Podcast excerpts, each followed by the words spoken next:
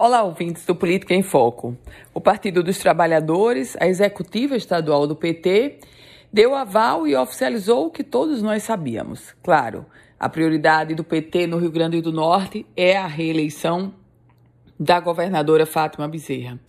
E nesse contexto, ao avalizar essa reeleição e dar uma espécie de carta branca para a governadora tratar as negociações políticas e a construção da aliança partidária, o PT está também avalizando o nome do ex-prefeito de Natal, Carlos Eduardo Alves.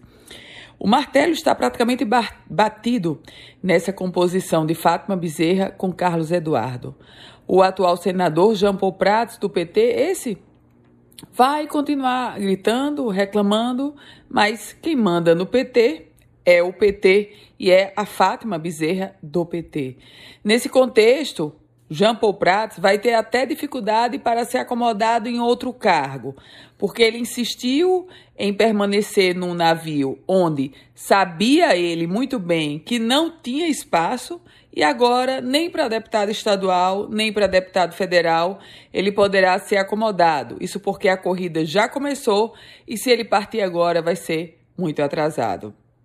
Resta saber, na composição da governadora Fátima Bezerra, quem vai ser o candidato a vice. E ainda sobre Jean Paul Prats, um detalhe. O fato de ter aumentado o tom das críticas contra Carlos Eduardo inviabiliza até mesmo uma primeira suplência ao Senado para Jean Paul Prats. Eu volto com outras informações aqui no Política em Foco com Ana Ruth Dantas.